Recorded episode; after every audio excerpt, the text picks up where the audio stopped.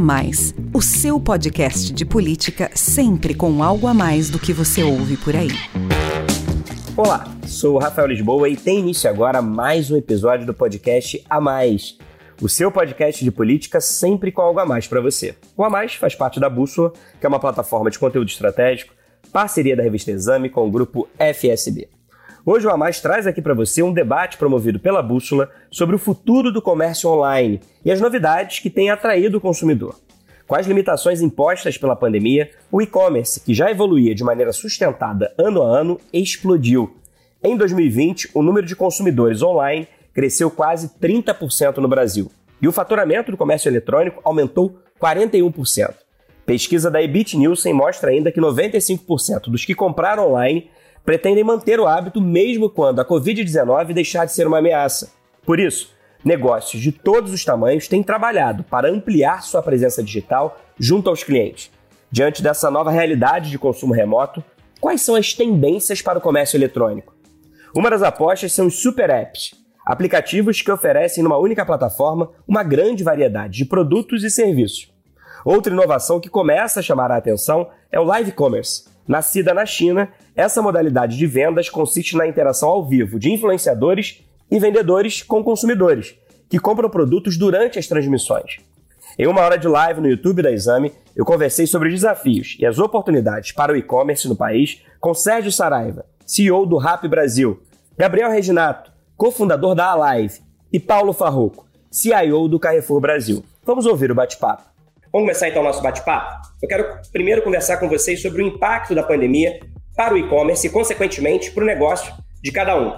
Desde 2015, quando nasceu lá na Colômbia, o Rap, que é uma das mais conhecidas plataformas de entregas sob demanda, tem conectado o consumidor a serviços essenciais, restaurantes, farmácias e supermercados. Com o tempo, a empresa foi expandindo seu escopo e o aplicativo passou a agregar novos serviços e produtos. Em 2018, surgiu o RapPay, carteira digital que viabiliza pagamentos via QR Code em estabelecimentos parceiros e permite ainda a transferência entre usuários. No ano seguinte, foi a vez do Marketplace. O Rap disponibilizou a inteligência de seus softwares para milhares de varejistas. Em 2020, o Rap incorporou serviços como games e live events. Também lançou o Rap Travel, com ofertas de passagens e hospedagem. Agora, em 2021, mais duas novidades. O Rap Bank, banco digital com cartão de crédito próprio, e o Rap Turbo, capaz de entregar mais mil produtos em até 10 minutos. Muita coisa, né, Saraiva?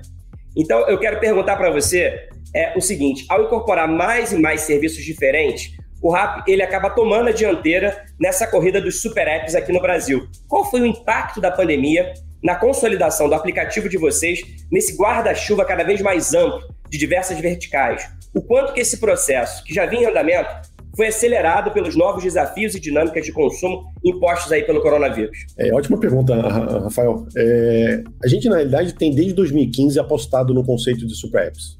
Né? Então, obviamente, a empresa foi crescendo, recebendo aportes, desenvolvendo tecnologia. Hoje a gente está presente em, nove países. É, e o Brasil certamente é a principal, uma das principais duas operações do, da companhia. Mas aí quando você olha aqui, você começa a ver o seguinte: é, a gente já tinha um cronograma de lançamento, é, quando veio a pandemia. E aí esse cronograma de lançamento, por exemplo, o e-commerce. O e-commerce nasceu poucos meses antes do início da pandemia.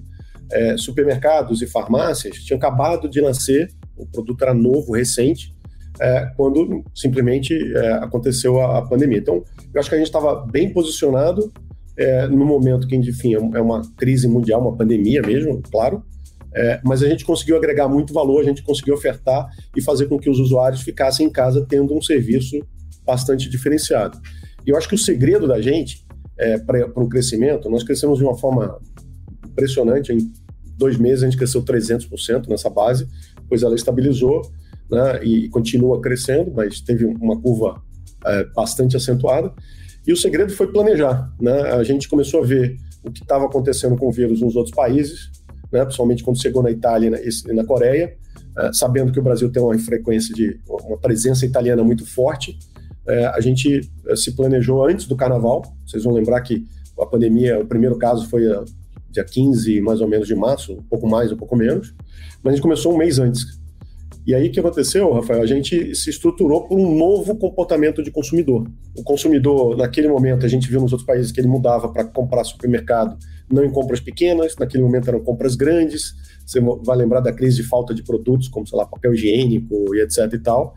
É, a gente viu isso acontecendo em outros países, então a gente trouxe carros para o modal de entrega e bastante carro. Praticamente toda a rede de supermercados do Brasil, as principais nacionais e regionais, é, farmácias, etc. E tal. Então, nesse contexto, o que, que a gente busca é entender muito o que o consumidor está buscando e aí lançar os negócios ou melhorar o nível de serviço. Então, o foco da companhia no primeiro semestre foi esse ano passado, jogar, uh, ofertar atendimento da melhor forma possível. No segundo semestre foi melhorar o nível de serviço, porque com o crescimento que aconteceu era difícil ter esse nível de serviço.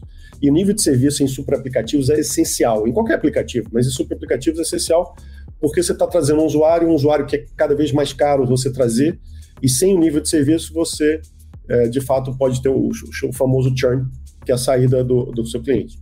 É, agora, uma coisa é, a gente gerencia, a gente pode explorar um pouco mais adiante, mas a gente gerencia, são nove negócios, e a gente gerencia esses negócios corporativamente de forma independente, é como se fossem nove empresas que têm liberdade, que têm seus times de squad, que têm seus OKRs, obviamente alinhados com, com a experiência do usuário, mas eles ganham uma velocidade incrível em função de ter nove donos olhando o que acontece no mundo, o que acontece com o usuário, etc., baseado em dados mas vendo de, de fato o comportamento. Então, é, eu diria que, para resumir, é, ano passado e esse ano, usando o conceito de Super App, ele ajudou, baseado em dados, que a gente consolidasse na posição, é, e de fato a gente olha para frente com mais produtos vindo é, ainda agora no segundo semestre. Obrigado, Saraiva. Você falou aí do, dos desafios em relação aos supermercados, é, da importância de garantir logística, fornecimento. Então, vou chamar aqui para conversa é, o Farroco, que faz parte aí do maior varejista alimentar do Brasil, que é o Grupo Carrefour. E eu quero saber como é que esse grupo se adaptou às limitações impostas pela pandemia para continuar próximo do seu cliente. No ano passado, o e-commerce do Carrefour Brasil cresceu quase 50%. No caso do e-commerce alimentar, o aumento foi ainda maior, 238%. Farroco, eu queria então que você, como CIO da empresa, nos contasse como é que foi esse desafio tecnológico para lidar com esse aumento exponencial da demanda nos canais de vendas online? Quais foram as adaptações necessárias para dar conta dessa avalanche de pedidos, inclusive de consumidores que a gente sabe não estavam tão acostumados, não tinham muita intimidade com o comércio eletrônico? Como é que tem sido essa integração entre as lojas físicas e os canais digitais? E quero que você também fale um pouco sobre o novo aplicativo Meu Carrefour. Ao integrar diferentes serviços e funcionalidades no mesmo ecossistema, oferecendo muito mais do que apenas fazer compras de mercado online, a ideia é se aproximar cada vez mais desse conceito de super app? Bom, Rafa, assim, obrigado pela pergunta, bastante coisa para comentar a respeito, é, mas diferentemente dos meus colegas que estão aqui, do Gabriel e do Sérgio, né, o Carrefour não é um nativo digital, a gente já está há 45 anos no, no Brasil, né, é, o Brasil é a segunda maior operação do Carrefour no mundo, em 30 países, e a gente tem aí quase 100 mil colaboradores, né, então uma das primeiras coisas que aconteceu, né, com mais de 720 pontos de atendimento e a parte logística, uma das coisas que foi mais incrível que aconteceu foi que logo quando estourou a pandemia, eu me lembro, na segunda metade de março, o, o Carrefour foi o pioneiro em adotar as medidas de saneamento e de todo o cuidado sanitário com relação aos nossos clientes e colaboradores. E aí aconteceu uma coisa que foi o afastamento quase que imediato de quase 5 mil colaboradores. Então, você imagina você perder 5 mil colaboradores do dia para a noite numa força de venda como essa e no movimento contrário, como você disse, do e-commerce explodindo. Né? Então, é, a gente já tinha, nós já estávamos preparados com toda a parte do nosso RH muito digitalizado, então foi fácil repor essas pessoas. Quer dizer, foi fácil, não, foi um baita desafio, mas foi rápido repor essas pessoas em duas, três semanas. E o que, que você falou, né? O, o, o, Carrefour cresceu aí o ano passado, né? 238% no mercado do alimentar, mas eu queria dar um destaque em específico do segundo trimestre do ano passado, né? Porque o segundo trimestre a gente cresceu quase 370% em um trimestre, né? Então a gente fala que foram três anos em três meses que aconteceu. E para nós foi assim uma Black Friday não anunciada, né? Quando tem uma Black Friday, você se prepara para ela, espera, essa veio sem aviso, né? Então ninguém avisou, né? E, em paralelo a tudo isso, nós já estávamos planejando a troca dos nossos sistemas do, do e-commerce e de marketplace, né? nosso marketplace tem mais de 14 mil sellers, mais de 4 milhões de produtos, ou seja, então um, um desafio enorme, enorme com relação a isso, né? Então, você imagina, você tem que sustentar uma operação que explodiu, crescendo nesse trimestre que eu estou dando como exemplo, 370%, e ao mesmo tempo ter um projeto em paralelo que está substituindo todo o sistema do, do e-commerce. Foi um, um desafio enorme para nós. E também aprender a gerenciar projetos tão grandes é, de uma equipe cada qual na sua casa, quer dizer, todo mundo em casa. Então, quer dizer, foi uma pimenta a mais nesse projeto super, super desafiador, né? E, e aí, é, é, Rafa, assim, você também comentou sobre a questão da, da, da, mudança do comportamento do cliente. Cara, a gente fez de tudo para trazer esse, fazer o onboarding desse cliente, né? O nosso cliente do e-commerce do Brasil, ele é super esperto, ele é super safo, vamos dizer assim mas um produto in natura, como de supermercado, ele ainda estava aprendendo a consumir. Né? O, nosso, o, nosso, o nosso cliente ele é muito esperto para comprar produtos acabados, prontos, é a pizza, a, a refeição pronta, mas o produto in natura ainda tinha uma jornada diferente. Inclusive, a gente sabe que tem muita gente que gosta de ir na loja física e, e nós mapeamos essa jornada. Muitas pessoas entendem ainda que é um ato de carinho você ir ao supermercado e escolher aquilo tudo para preparar para sua família. Então ainda tem esse pedaço da jornada, mas muitos se adaptaram rapidamente ao e-commerce, muito rapidamente ao online. E isso explodiu. E era um cliente novato. E naquela época uh, valeu tudo. Valeu desde que há campanhas de auxilie o seu vizinho até o nosso contact center fazendo pedido online com o cliente para que ele entendesse como é. Obviamente, pessoas que é, provavelmente estariam nessa jornada daqui a dois anos, né? daqui a três anos? E foram forçados a entrar. E aí também, Rafa, que você comentou, a integração pra, com as lojas físicas para nós é fundamental. Né? A gente fortalece muito mais e cada vez mais o nosso o nosso ecossistema né, de todos os formatos, de postos, de drogarias, do e-commerce, do físico com o digital. E, e, e as entregas rápidas para a gente, por exemplo, cresceram quase 400% nesse período. Né? Olha, olha que, que explosão de coisas. Né? E nós temos uma malha grande para gerir, então são 26 operações logísticas entre dark store, side store, CDs, tem CDs exclusivos para o e-commerce. E a gente integrou bastante coisa. Então a gente tem mais de 105 lojas integradas com clique e retire. A gente tem 44 lojas. É uma coisa interessante que é, 20% dos nossos clientes que compram no e-commerce, eles preferem retirar nas nossas lojas pelo, com um carro. Então, é, 44 lojas já tem o Drive, quer dizer, o cliente agenda, passa lá e pega, pega a, o, o, pedido que fez de mercado. Tem uma série de, de, inovações que foram feitas, por exemplo, acho que uma atitude que foi legal do, do Carrefour foi criar lojas é, dentro de hospitais para os colaboradores de hospitais. Então a gente inaugurou loja no Einstein, no Ciro Libanês, no Oswaldo Cruz, então, e são todas lojas autônomas, né? São lojas que funcionam de uma forma autônoma. Então, o colaborador que estava lá na linha de frente, naquele momento tão delicado, ele poderia fazer, ele pode até hoje fazer as compras dele num ambiente seguro que ele trabalha e de uma forma totalmente autônoma, ou com self-checkouts ou via o, o aplicativo também, né? E a gente está fazendo outras coisas, tipo Ship from Store, né, que é contando com, com o, o, o estoque da própria loja para fortalecer todo esse ecossistema. Né? Você falou também do, do app, né? O app também foi uma outra coisa que veio, veio para a gente, explodiu para a gente. A gente relançou o app no comecinho de novembro e a gente teve boas, boas surpresas, né? Uma, uma, uma excelente surpresa para nós foi que 75% dos clientes que usavam o app também frequentavam as nossas lojas físicas. Então a gente viu esse fortalecimento do físico com o digital muito, muito próximo, né?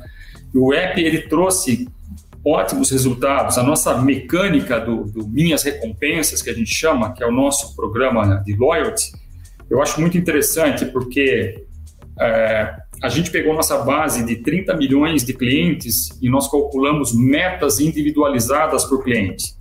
Então, o que a gente busca é que o cliente se sinta entusiasmado e assim, provocado no bom sentido a bater as suas metas, mas obviamente as metas são diferentes por clientes. Né? Então, o que a gente visou muito com o nosso programa dos Minhas Recompensas é fazer com que o cliente concentrasse mais as compras no Carrefour e com, com isso conseguisse atingir as suas moedas.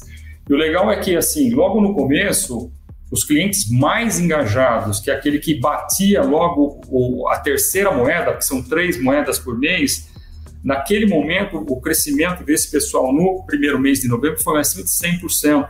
Né, a, a, a contribuição à compra e em dezembro de 90%. Então, teve um engajamento muito forte desse momento. E tudo isso mesclando novamente o digital, né, o ambiente mais digital, com as lojas físicas. Né. É, o, o, o app do Carrefour está caminhando para ser um super app. Então, a gente tem várias funcionalidades, como o Minhas Recompensas, que eu falei, que é o programa de loyalty. Tem um, tem um processo de cupons exclusivos que, e de sampling que eu acho muito interessante também, que é estimular os clientes que consomem produtos básicos como até o Sérgio comentou, né? Teve aquela correria por papel higiênico. Então, papel higiênico todo mundo consome. Então, a pergunta é por que, que você não consome no Carrefour? Então, o que a gente fez foi criar mecanismos de fazer ou cupons inteligentes ou até um sampling da marca própria para que o cliente viesse a comprar conosco essa categoria que a gente entende que é essencial, todo mundo consome, mas esse cliente, por exemplo, não consumia conosco no, no Carrefour. Então, a parte de compra do mercado online, do, do, do food, tanto quanto não food, a integração com, com o Cybercook, né, que é uma startup que o Carrefour adquiriu um tempo atrás. Então, o cliente comprando produtos in natura pode ver é, sugestões de pratos para preparo com, com o Cybercook. Uh, também tem a funcionalidade do Scan and Go, que a gente chama, e a gente já tem lojas autônomas, onde o cliente consegue abrir a porta da loja, selecionar os produtos, pagar e sair somente usando o, o aplicativo. Então foram, foram muitas coisas que a gente fez aproveitando esse boom de crescimento. E o, e o, e o cliente efetivamente mudou. Eu acho que a gente vai falar um pouco mais para frente disso, né, Rafa? Mas assim, o cliente efetivamente ele, ele é um outro cliente pós-pandemia, vamos dizer assim. É, a gente falou aqui, então, a, com Saraiva e com Farroco, sobre como o e-commerce foi acelerado e tem se expandido nesse cenário de Covid. Há quem diga que o próximo passo desse mercado é o live commerce. A nova fronteira do varejo online são lives em que marcas e influenciadores escolhem produtos no nível de interação extrema com o consumidor que pode comprá-los durante os eventos. A Live é uma plataforma white label de live commerce que nasceu no ano passado, já durante a pandemia, e é a única 100% disponível via navegador, o que simplifica o acesso e a divulgação. Gabriel Reginato, eu quero que você explique aqui para gente como é que surgiu a ideia da live e qual foi o impacto da pandemia na decisão de criar a empresa. Como é que as novas dinâmicas de consumo e comportamento a partir da Covid dialogam com essa proposta aí do live commerce? Por que apostar nesse modelo? Quais são as taxas de conversão se comparadas com o e-commerce tradicional? Legal, Rafa. É assim, a ideia da live, na verdade, surgiu por acaso. Eu sou do mercado financeiro a vida inteira. Em 2017 me propuseram ir morar na China. Né? Eu nunca tinha morado fora do país e aí fui logo para a China, né? Quando os caras falaram isso para mim, eu quase caí da cadeira. Eu achei que eu me oferecer morar nos Estados Unidos e tal. Mas eu, a gente topou o desafio, fui com a família inteira para Xangai posso dizer que foi a experiência mais incrível que a gente teve, assim, até hoje, né? É, e sem falar uma palavra de mandarim, né? Chegar lá e ter que aprender tudo do zero. Mas é, eu acabei indo trabalhar numa empresa de e-commerce é, lá em Xangai, que basicamente toca os e-commerces de várias marcas internacionais que vendem no Alibaba, né? Vocês sabem que o, o, Alibaba tem o marketplace dele de brands, né? Que é o Tmall, e tem mais de 20 mil marcas estrangeiras lá. E, de repente, em 2019, por uma sorte, né? O, o, o Taobao Live, que é a plataforma de lives do Alibaba, começou a explodir, né? E é, os pessoal lá da, da empresa, que eram todos chineses, começaram a falar para mim, Gabriel, as, as, marcas têm que fazer lives, esse negócio aqui, tá? E a gente começou a fazer lives para essas marcas, maior parte delas europeias, né? E quando eu comecei a ver os resultados das lives, eu comecei a achar que tinha alguma coisa errada. Porque, assim, a gente aqui sabe as taxas de conversão do e-commerce, quanto que é, né? É, se for, assim, um, um e meio já tá ótimo. Tinha live que a gente fazia que dava 12, 15%. E primeiro eu achava que estava errado. Aí eu fui conferir os dados e era aquilo mesmo. E comecei a estudar ali o, o todo o ecossistema de lives na China é, que realmente é assim algo inacreditável. Quantidade de influenciadores que já você pode escolher de determinadas categorias, tudo integrado e tal. E, só que assim, eu, eu não tinha background de tecnologia algum, então eu, eu, eu fiz um call é, fazendo um pitch dessa ideia para os meus sócios, que tem que se chama Felipe e Timóteo, que são cofundadores da empresa comigo, que tem mais de 15 anos de experiência de e-commerce aqui no Brasil, e eles toparam a ideia. Então, eu voltei em 2020. Não, não se falava em pandemia. Na verdade, quando eu peguei o avião para voltar para o Brasil em janeiro, eu comecei a ler as notícias ali que no mercado de Wuhan tinha um pessoal ficando doente e tal, mas chegamos aqui e é, foi engraçado, Rafael, que a gente foi é, falar dessa, da ideia para os investidores, né? E na época o pessoal, assim, muito cético, é, falou: não, esse negócio de live é uma coisa de chinês, né? É um fenômeno da China. E, e assim, a gente já tinha uma, uma, uma, confiança muito grande de que, na verdade, isso não era a respeito de China ou não China, né? É, o live commerce, ele é uma evolução de uma interface, né? Então, assim, se a gente for ver a internet ela, ela começou com texto, depois foi para foto, depois surgiu o YouTube e o TikTok e tá tudo no vídeo, né? E o e-commerce ainda continua na sua grande maioria ali no clique, clique na, nas fotinhas e tal. A gente falou, não, olha, é, a tendência é que o e-commerce também vire vídeo e vire interação e tal. Então foi, foi interessante isso. Depois veio a pandemia e aí sim, né, acelerou-se tudo. É, e hoje o live commerce passou a ser um tema que está começando, mas que está tomando uma relevância maior. Agora, assim, é, é, em relação às vantagens, né? É, eu, eu, particularmente, não, não acredito só na questão da conversão. Né? Aqui no Brasil, se você perguntar, os números de conversão de live commerce ainda não são os chineses. Né? O brasileiro ainda tem que se acostumar a, a, usar a ferramenta, né? Muita gente, quando entra numa live, não sabe nem que dá para interagir. A pessoa fica assistindo passivamente aquilo ali.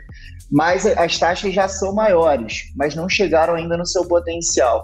Agora, o que eu acho que é muito interessante é que o engajamento aumenta muito, né? Então, por exemplo, hoje, o tempo médio de sessão de uma pessoa que entra numa live, nossa, é de mais de 15 minutos.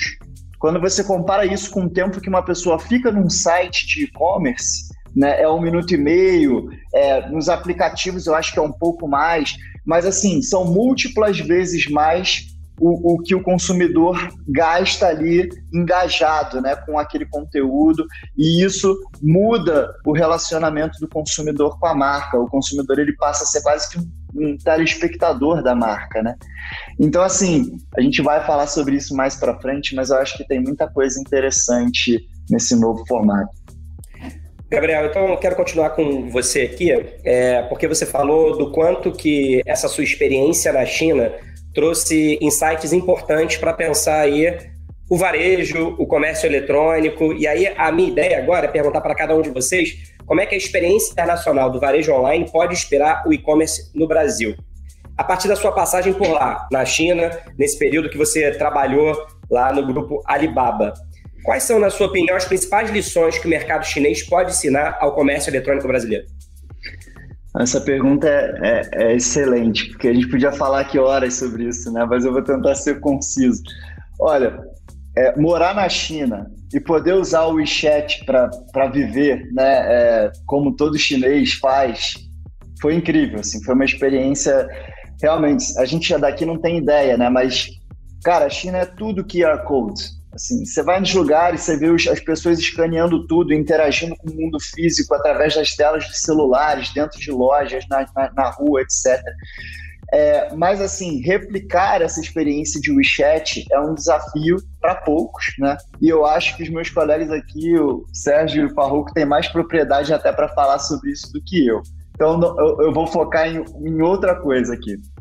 É, o que eu queria falar que eu aprendi é, lá no Alibaba e tal, e, e no e-commerce chinês, é, é, é basicamente o seguinte, Rafa. Hoje, quando você pergunta para qualquer profissional de e-commerce no Brasil quais são as principais capacidades que o e-commerce tem que ter para ser bem sucedido, né?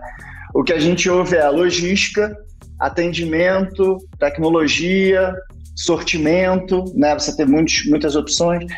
E isso meio que já está estabelecido no mercado. Né? A gente tem a Amazon como grande né, difundidor dessa, de, dessas verticais, né, dessa cultura.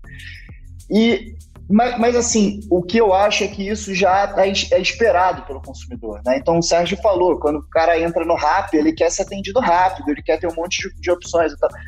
Quais são as coisas que vão diferenciar daqui para frente, né? Quando o e-commerce vai amadurecendo, o que que vão? E lá na China eu aprendi duas coisas, que são as que eu queria falar aqui. Uma é geração de conteúdo e a segunda é gestão de comunidade. Então, assim, geração de conteúdo como, né? É, se você entra no, no, Alibaba hoje, em qualquer loja lá, faz essa experiência. Não sei se dá para vocês baixarem um app aqui no Brasil, mas é, você entra na loja da Nike, no, no, no Tmall, que é, que é o marketplace do Alibaba, assim, o jogador de basquete enterra é, na, na, sua tela, assim, usando tênis. Existem vídeos acontecendo. Você entra na Amazon e procura o mesmo SKU, você vê quatro fotos, né?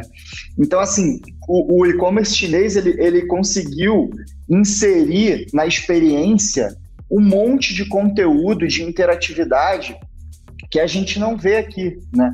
Então, é, é, se você me perguntar hoje, eu vou chutar aqui, mas eu acredito que uma consumidora chinesa, ela passa mais tempo assistindo coisas dentro dos aplicativos de e-commerce do que nas redes sociais. Porque tem tanto conteúdo lá dentro que ela fica ali, ó, é, browsing, né, e, e, e, assistindo e se divertindo. Aqui no Brasil é, é, é o contrário, né? A pessoa fica um tempão no Instagram para descobrir o que, que ela quer comprar e aí ela entra no e-commerce e faz o checkout dela em cinco minutos e, e, e acabou ali, né? Então, assim, é, essa tendência de que as marcas precisam ficar experts em criação de conteúdo relevante e se apropriar dessa questão da curadoria e da descoberta do consumidor que hoje estão acontecendo nas redes sociais, trazer isso para dentro, eu acho que é uma coisa que na China está todo mundo se debatendo já para fazer. E o segundo ponto que eu acho que é a gestão de, de comunidade, né? Hoje, lá na China, você tem muito é, as marcas gerindo seus usuários ali numa relação super próxima. É, o Alibaba ele te dá ferramentas hoje e te diz assim: olha, esses 10 caras aqui são seus super fãs. Você tem que falar com eles porque eles já estão falando da sua marca e você nem sabe. Você deveria criar um programa de fidelidade com eles aqui e tal. E aqui no Brasil a gente vê que tem é, é, pessoas fazendo isso muito bem já fora do varejo. Por exemplo, os coaches, né, que vendem cursos e tal no Hotmart, nessas plataformas, eles têm, eles têm comunidades no WhatsApp incríveis, de pessoas altamente engajadas ali, e eles conversam com, com as pessoas e trocam conteúdo todo dia. Então, é, eu acho que essa questão de, de gerir as comunidades também é, vai ser um diferencial cada vez maior para as marcas né, e, para as empresas de e-commerce. Então, assim, eu, eu, queria destacar essas duas coisas: geração de conteúdo relevante e gestão de comunidade como coisas que podem ser diferenciais competitivos relevantes. O Saraiva, o Gabriel falou aqui sobre o WeChat, que é um exemplo, uma inspiração aí para os super aplicativos do Brasil e do mundo, que tem mais de um bilhão de usuários e conta com pelo menos meio milhão de mini apps. Eu sei que você também passou um tempo na China, né? Você ficou lá cinco anos como VP de tecnologia da AB InBev, teve contato também com essa cultura e mentalidade chinesas de desenvolver negócios baseados aí em tecnologia. Eu queria então que você contasse para a gente quais são, na sua opinião, as principais lições que a China pode ensinar ao e-commerce brasileiro e ainda pensando em troca e intercâmbio, o que, que é a experiência do RAP na América Latina, né?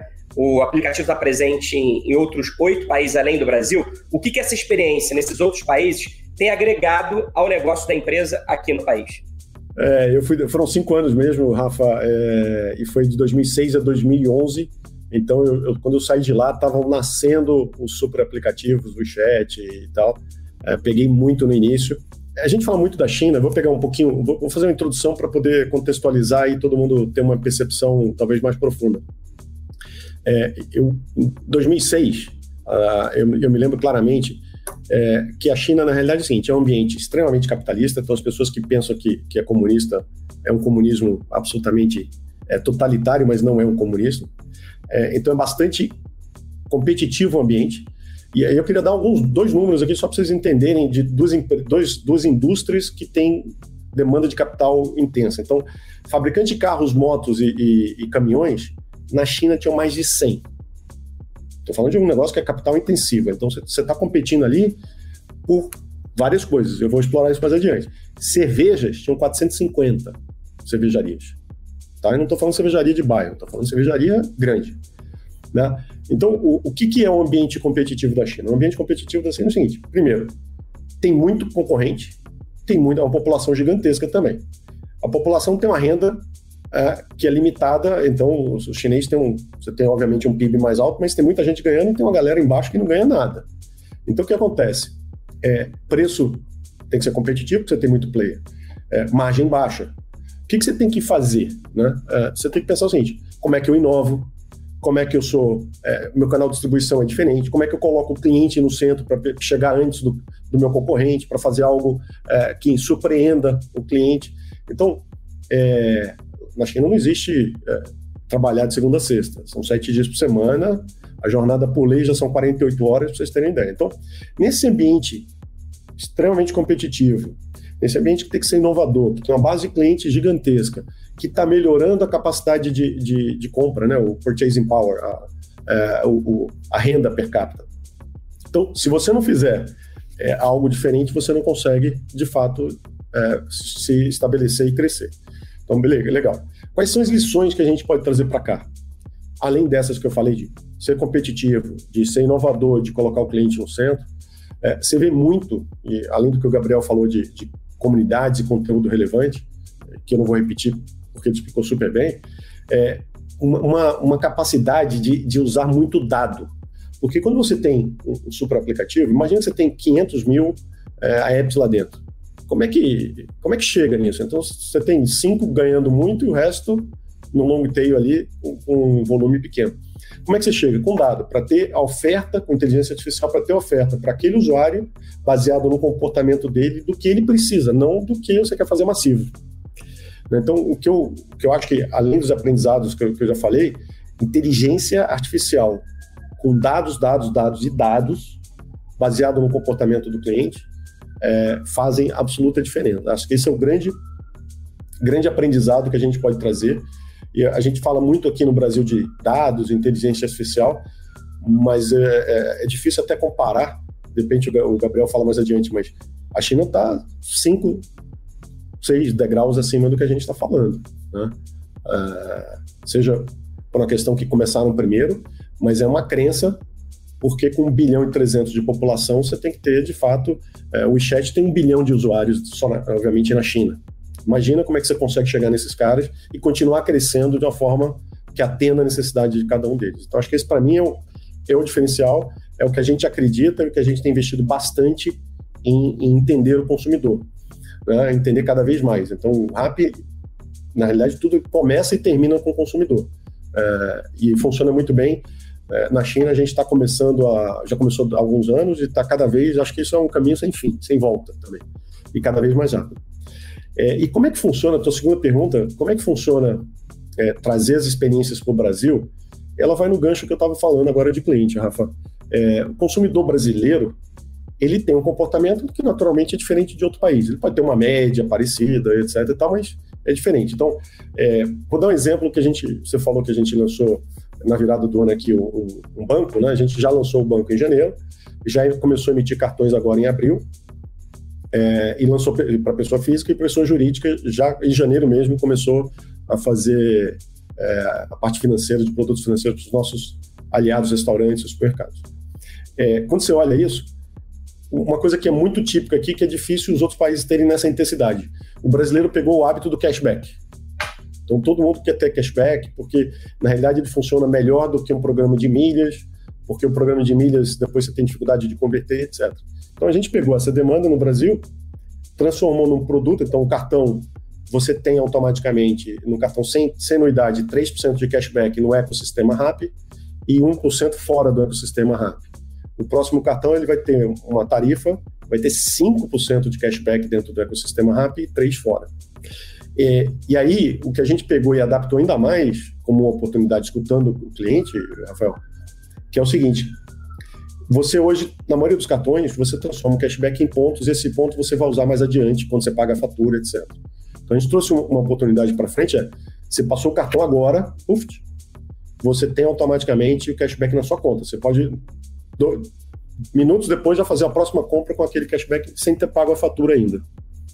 É, então essa é uma inovação que a gente trouxe, que não está presente dessa forma nos outros oito países que o brasileiro tem. Outra coisa, é, e aí uma outra coisa, esse é um exemplo bacana. É, a gente, eu, eu participo de focus group duas vezes por mês. E lá no ano passado, em maio, é, a gente estava escutando os clientes, e com o Zoom agora fica mais fácil, né? Você fica ali meio que anônimo, escutando, é, participando. Obviamente, as pessoas sabem que tem uma pessoa na, na conversa. Mas ali, uma das pessoas falou assim: é, Não, você, você ganha o seu cartão de crédito, você ganha milhas. Aí o outro participante falou assim: Ah, ganha, era maio. Ganha milhas, mas também não vai poder fazer nada. Não, não adianta você ganhar milhas se você não pode usar. Aí esse insight veio o seguinte: poxa, se realmente todo mundo está acostumado a usar milha para passagem, como é que eu faço então para aproveitar essas milhas e converter em, em, em dinheiro para comprar dentro do RAP, em RAP Créditos? E a gente lançou e tem os principais programas é, que você puder imaginar no Brasil, onde você transforma os pontos da passagem que você não vai usar em RAP Crédito. Você pode fazer uma compra no supermercado no Carrefour, que é o nosso parceiro desde o início aqui. Pode comprar do e-commerce, pode comprar farmácia, pode comprar o que você quiser. Mas essa escuta muito ativa é o que a gente se espelha muito do que acontece na China, mas a gente, obviamente, é, adapta a realidade do brasileiro com a escuta local. E tem, ainda bem, né, com muito esforço, tem dado muito certo, a gente tem crescido bastante, mas sempre começando e terminando com o cliente, obcecado pela satisfação desse cliente, eu criando ocasiões para que ele seja cada vez mais surpreendido com, com os momentos que a gente chama momento wow, né? Aquele wow, putz, que legal, né? O Turbo cresceu nessa linha também. É, o Turbo a gente viu que o consumidor, me permita alongar um pouquinho a resposta, mas o que, que a gente viu? O consumidor brasileiro, principalmente brasileiro, mas de um modo geral, está migrando para apartamentos cada vez menores. Quando ele migra para apartamento de 20, 22, 24 metros quadrados, ele não tem espaço para uma geladeira, tem espaço para um frigobar. Ele não tem mais aquela dispensa, ele tem uma prateleira. Né? Então, o que acontece ali? É, você tem que ter uma entrega, porque às vezes ele está fazendo alguma coisa, um prato, uma limpeza, etc., e acabou o produto. E aí a ideia de lançar o Turbo foi como é que eu faço com que ele não seja impactado, ou seja, que ele seja surpreendido de forma positiva e que ele tenha o que ele está pedindo, que são os itens mais consumidos, em 10 minutos. Né? Então, essa escuta, eu posso dar mais exemplos, mas é, é, é, é obsessão, acreditem, é obsessão absoluta em entender o cliente e superar a expectativa dele. Obrigado, Saraiva. O, o Farroco, o Saraiva falou aqui de, da inspiração internacional e como é que isso se combina com a escuta local a partir da realidade do consumidor brasileiro. E aí o Carrefour é uma das maiores redes de varejo do mundo, você disse aí que o grupo está presente em 30 países, por isso mesmo o intercâmbio de experiências é uma das grandes vantagens competitivas de vocês. O que, que a experiência do e-commerce do Carrefour e outras partes do planeta tem a ensinar ao comércio eletrônico do Brasil e quais as peculiaridades da realidade brasileira? Ah, Rafa, eu, a gente aprendeu muito, inclusive que obviamente a gente aprende mais é com os erros, né? Então, o, o e-commerce do, do, Carrefour Brasil aqui é um e-commerce jovem, perto de alguns países da Europa fora, que estavam muito mais avançados. Então, a gente soube muito bem olhar todas as experiências positivas e negativas e, obviamente, evitar as tão negativas, mas adaptar muito para o nosso mercado local, né? É, como o Sérgio falou, a gente também é obcecado aqui pelo cliente, estudar, entender e personalizar cada vez mais. Então, uma das coisas que a gente aprendeu é que essa personalização, essa forma de atendimento ao cliente, olhando ele realmente no centro, colocando e trazendo com que ele seja se sinta numa jornada integrada de todo esse processo, para nós sempre foi muito importante. É claro que a gente tem aqui no Brasil algumas jabuticabas, né? Então, assim, acho que o nosso próprio processo logístico, o nosso sistema até tributário, formas de pagamento, meio crédito, né? Isso, isso são características é, aqui do Brasil que efetivamente nós aprendemos e estamos desenvolvendo sozinhos, vamos dizer assim, né? Porque esses são as nossas jabuticabas.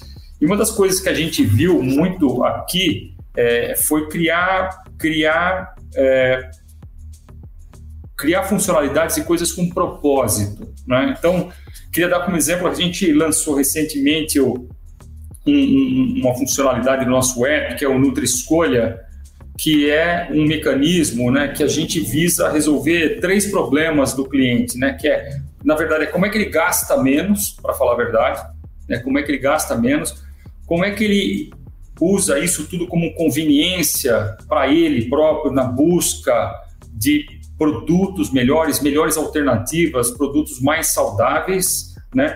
E simplicidade, muita simplicidade, muita transparência nessa informação. Então, essa funcionalidade, que é baseado num score nutricional que é público, a gente conseguiu montar processos de lista, por exemplo, onde a gente pega o histórico de compra do cliente dos últimos 90 dias, a gente está ampliando isso para os últimos 180 dias e consegue sugerir produtos para ele de uma forma absolutamente personalizada e estruturada, produtos que sejam de fator nutricional melhor e mais baratos.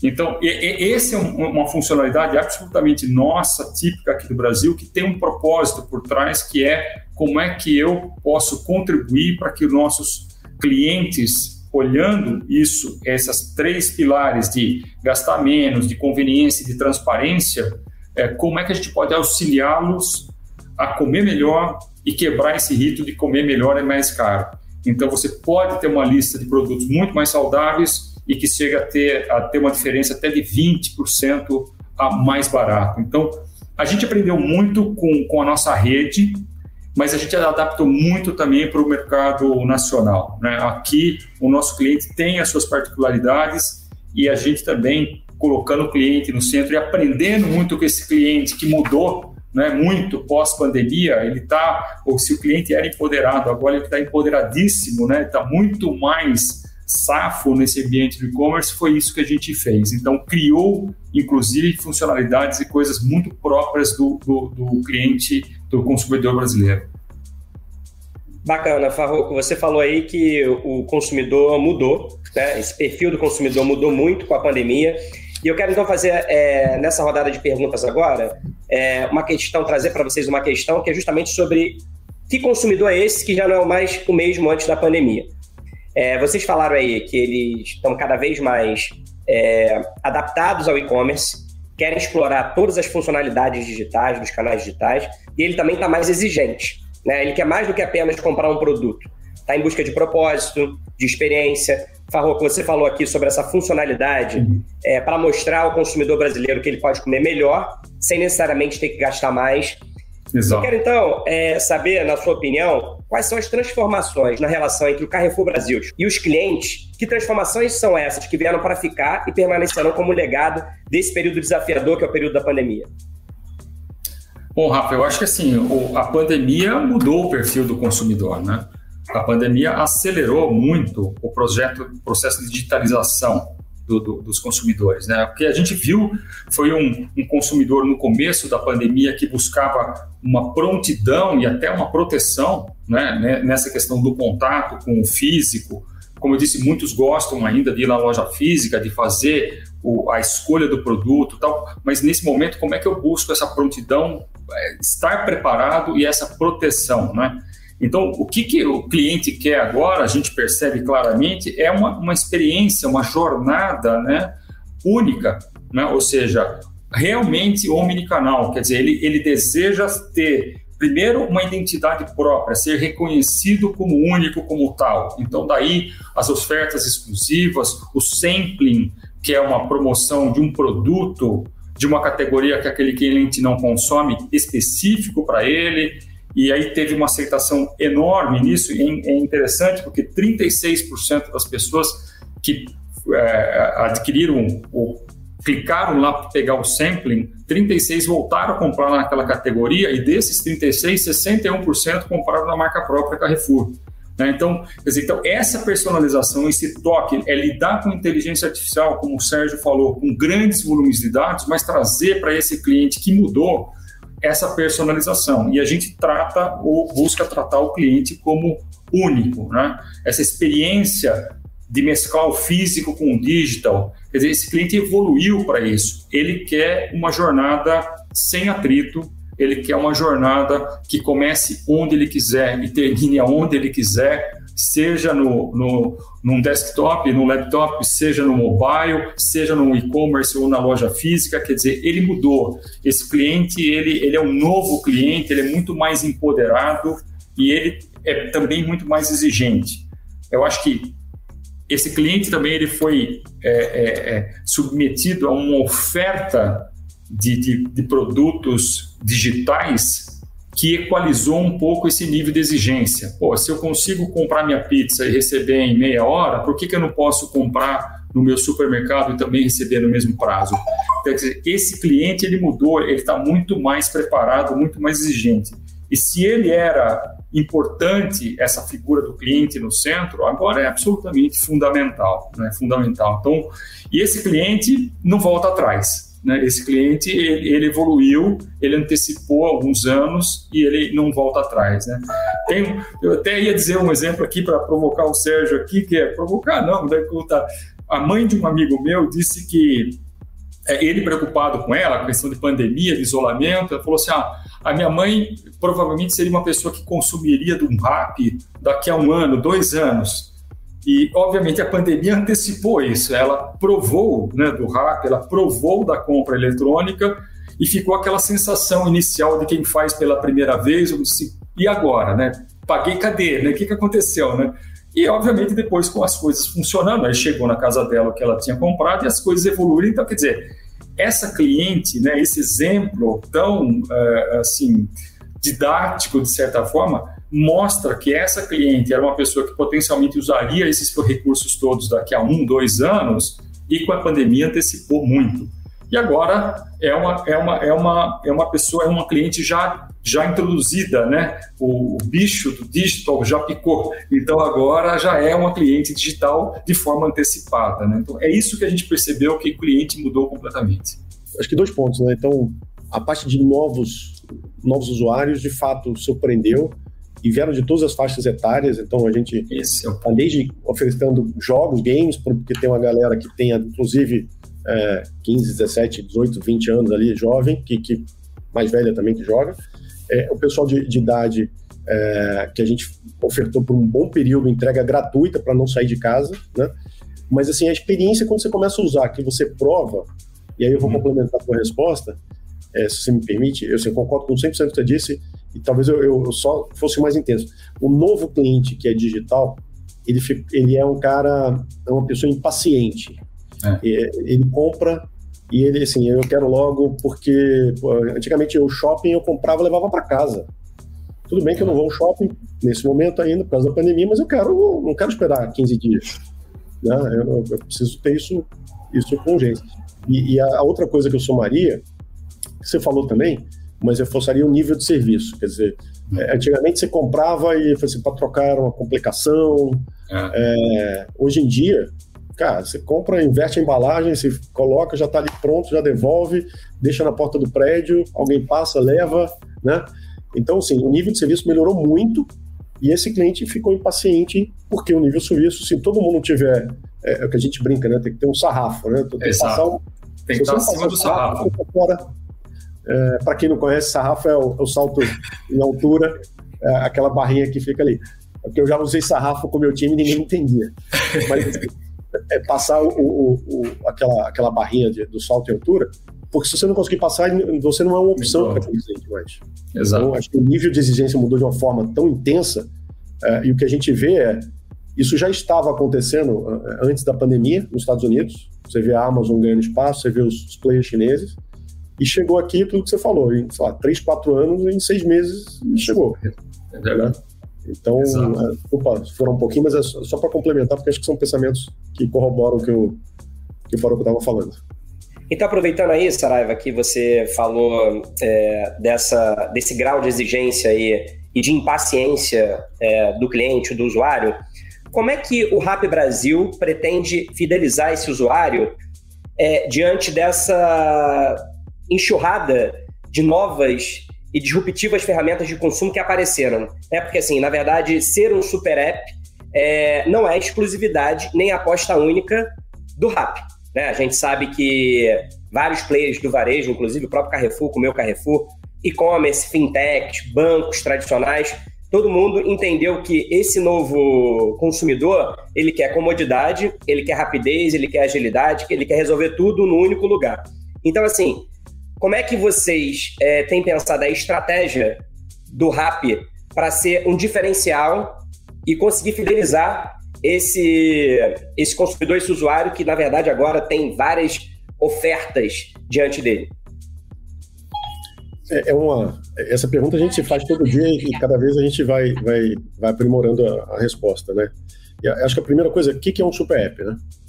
É, super app, na realidade, é o seguinte, é um conceito que vem, todo mundo tem um smartphone hoje em dia, todo mundo não, mas 70%, 80% da população tem um smartphone, mas aquele smartphone tem tamanho, capacidade de, de armazenamento, de processamento limitada. Então, você tem os, os, serviços de mensageria consumindo foto, vídeo, etc., transitando ali vão, e vão roubando espaço. Em algum momento, quando você olha, você tem aplicativo que você não quer mais, que você não usa, e você vai lá deletar para ter mais espaço. Né? Porque tem foto, porque tem vídeo também. Então, o, o Super App, na, na essência, é eu aposto que um aplicativo resolve a vida de vários aplicativos dentro dele. Até porque nós, com em média, pesquisas no mundo, assim, quatro ou cinco aplicativos são os que a gente usa todo dia. Né? Uh, então, já que são quatro ou cinco, a gente quer ser um desses quatro ou cinco. E nesse quatro ou cinco, ser, de fato, a solução para uma série de, de, de necessidades, de demandas dos usuários. Então, primeira coisa já é isso. Então, hoje a gente tem nove negócios, como eu disse, indo para mais. Complexidade de gerenciar nove, negó nove negócios que se falam, que tem a mesma experiência para o usuário, etc., não subestime. É gigantesca. Né? É, velocidade de, de, de, atualizações, etc. e tal. Segunda coisa, é, algumas dessas verticais de negócio são extremamente complexas. Quando olha o supermercado, é, quando olha o turbo também que entrega o supermercado, pensa que tomate tem 12 tipos de tomate. E se você ainda pegar o tomate verde, o maduro e o mais ou menos. Né? Então, e aí, se você leva o tomate errado, você tem um cliente insatisfeito. Então, como é que você faz isso para atender? É por peso. Então, você comprou peso, o peso errou. E acontece com a gente no supermercado ao vivo. Imagina numa pessoa à distância que não conhece os hábitos. Então, é, a grande diferenciação, eh, Rafael, está em entender, e eu tenho falado muito isso, isso é cultura, entender o cliente e surpreender o cliente. Né?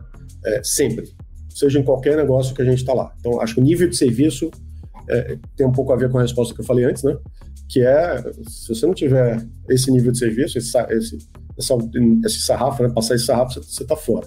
Então, é isso, entender o cliente, ter um nível de serviço com as ofertas, com conteúdo, fazendo o que o, que o Gabriel está falando, comunidade, criando comunidades que engajem, etc e tal. Isso faz parte que eu, que eu chamo aqui do, do, do relacionamento com o cliente. É, parte de inovação, então, entender, e, e, olha, uma coisa que a gente entende, assim, como a gente começa a montar o nosso aplicativo, a gente começa por bairro. Então, eu não começo a oferta, eu, eu defino assim, ah, vou ter tal serviço para o Brasil inteiro. Não. A gente estuda o bairro, que a gente chama de microzona, em cima da demanda daquela microzona que a gente vai crescendo. Então, às vezes a gente, por exemplo, está em São Paulo, nós em São Paulo inteira, e, e, vai demorar estar em São Paulo inteiro, porque a gente vai crescendo organicamente, mas sempre começando com a menor unidade possível, que é a microzona. Por quê? Para entender o cliente daquela microzona e expandir. Né? Ele pode querer um, um e-commerce do bairro, ele pode querer floricultura que ele sempre comprou, ele não vai querer comprar uma outra. Né? Então, é, nesse sentido, o, o, a parte de inovação dentro da microzona, a inovação com novos serviços, entendendo o que, que a gente pode colocar aqui. Então, o turbo se você perguntasse assim, o Turbo ano passado ia existir em 2021, não. Ele apareceu a partir do momento de, de, de, de uma mudança de comportamento, né? Uh, e outra coisa que eu acho que é fundamental é essa ansiedade, essa velocidade de ser atendido. Então, de novo, o tubo também nasceu por causa dessa ansiedade, a gente estuda bastante. É, as entregas, se eu comprar, eu consigo entregar uma televisão em 35 a 45 minutos, né? É, como é que você faz isso? Eu coloco num carro e, e, vai. Obviamente ainda não consigo entregar uma geladeira. Em algum momento a gente vai conseguir entregar. Né? Talvez não em 45 minutos, mas a gente está com chip para store de várias, vários parceiros.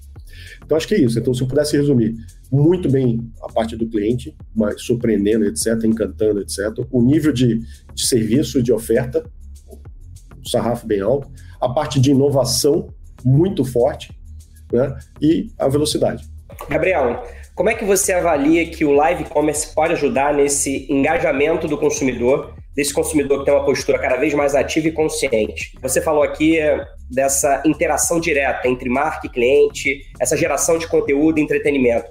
Você acha que essas transmissões podem se tornar um diferencial para atrair o consumidor? Eu, eu queria responder essa pergunta falando um pouco da, daquela pergunta anterior que o Sérgio e o responderam sobre o consumidor, as demandas, né? É, eu acho assim, tem duas coisas que, que eu acho que mudaram também depois da pandemia na cabeça do pessoal. É o seguinte, antigamente a pessoa que queria é, descobrir algo para comprar, né? Ela ia passear no shopping. Ela ia ali, ela visitava lojas, né? Assim, sem um objetivo específico, né? É, Tipo, eu tenho que comprar uma furadeira. Eu sei que eu tenho que comprar uma furadeira. Eu vou lá na Amazon, no Rappi, em qualquer lugar, coloco e acho a minha furadeira. Mas e aquele consumidor que ele, ele quer indicações né, do que comprar? Então, essa parte da, do discovery e da curadoria é, passaram para o mundo digital também, né, para o e-commerce. É, então, hoje em dia, a gente percebe uma demanda muito grande das pessoas falarem assim: Poxa, eu quero comprar uma roupa, mas eu não quero entrar num site e ficar aqui, né, browsing é, inúmeros, inúmeras páginas até achar a roupa que eu quero. Então, eu quero comprar um cosmético, ou eu quero comprar uma, uma, uma um prato, né, uma refeição, um restaurante. Então, é, é, a gente enxerga muito a questão do, do conteúdo, né, voltando ao que a gente falou lá atrás, é, como uma forma de ajudar o consumidor a descobrir, ó, oh, você quer comprar uma roupa? Quem que você gosta? Eu gosto da influenciadora tal, eu gosto do estilo dela. Tá bom, ela vai fazer uma live hoje mostrando para você 10 looks que ela usa ela mesma, né? Então a consumidora entra ali, assiste, ah, gostei desse, quero comprar esse. Pronto. Isso é uma conveniência para o consumidor também, né? Você não ter que procurar infinitamente entre milhões de SKUs. Você já tem alguém ali te falando, ó, oh, isso aqui é a boa, né? Então, é, e, e isso, voltando lá para os exemplos chineses, é muito curioso. Tem uma, uma empresa chamada Ulama, que é tipo um rap chinês, que é, é, é, o Alibaba é dono dessa empresa, né? Que tem uma seçãozinha lá só dos restaurantes mostrando os pratos, né? Então você clica lá numa aba, logo depois da principal, ali embaixo no app, e você vai, e olha só esse hambúrguer, tá? Aí tá o cara lá fazendo hambúrguer, aí você fala, poxa, esse hambúrguer parece gostoso, vou, vou pedir desse restaurante aqui, né? Então, assim, é, a gente aposta muito que é, o consumidor também tem essa necessidade de, por exemplo, entrar no, no app do Carrefour e ter um personal trainer lá falando para ele uma opção de cardápio saudável. Ó, oh, você que está fazendo dieta, ele clicar ali, abrir o vídeo, ver o, o, o, especialista em nutrição e aí, de repente, já linkar com a parte do, do app que o Farroco comentou, da, da, das questões nutricionais. Mas ter essa interação ali com alguém, um ser humano, né, falando, e de preferência um ser humano que você confie, que você admire, respeite, isso é, é, é uma conveniência também para o consumidor. E aí eu só queria finalizar é, comentando que uma vez me fizeram uma pergunta, né? É, falando assim, ah, Gabriel, você está você tá falando aí de content, de, de não sei o quê, mas será que isso, isso na China está muito embrenhado no e-commerce só porque lá não tem Instagram? Aqui a gente tem Instagram, aqui de repente é, não vai funcionar, né? Eu achei essa pergunta sensacional. E aí eu falei assim, olha, na China tem um Instagram, ele se chama Xiao Hongshu, tá? Só não é do Facebook, mas é, um, é, é igualzinho, tá, tá lá. É, agora eu vou te perguntar uma coisa. Se você tivesse lá é, procurando saber de algum produto, né, no app do Rap, e aí você olhasse aquele produto e falasse, poxa, que legal, eu queria saber mais informações dele. Você ia ter que ir lá no Instagram para ver aquele produto, os vídeos e alguém falando. Se aquilo tivesse tudo dentro do app do Rap, você não ia preferir só ficar lá e, e, e consumir o conteúdo lá dentro? Né? Não é muito mais conveniente isso? Então, assim, a minha resposta para essa pessoa foi: não. Eu acho que a partir do momento em que todos os e-commerces começarem a colocar conteúdos e, e, curadoria e discovery dentro dos seus ambientes, as pessoas tendem a ficar lá. Inclusive, elas tendem a gastar mais tempo lá, né? Do que ter que ir para fora para consumir esse conteúdo fora, na questão de, de user experience, né? Então, assim, só para falar um pouquinho da live, é, vendeu um pouco do peixe aqui, né? O pessoal falou dos seus offerings e tal a gente tem um produto que basicamente você pode colocar essa feature, né, essa tecnologia dentro de um app ou dentro de um site ou onde quer que você é, escolha, né?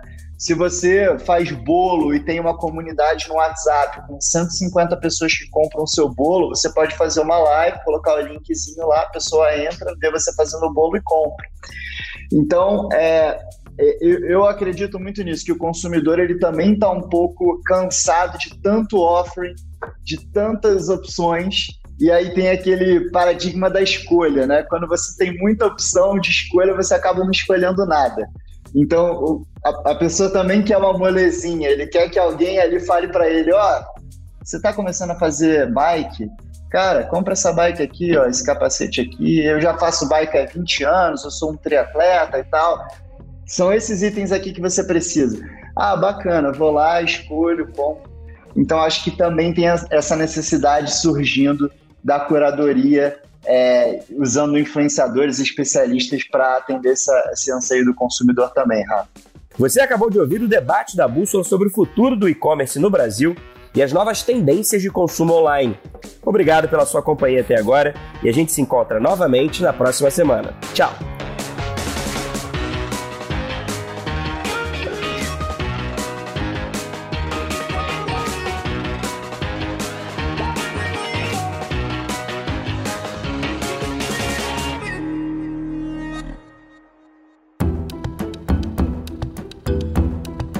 Na edição Guilherme Baldi, este podcast faz parte da plataforma Bússola, um produto do grupo FSB.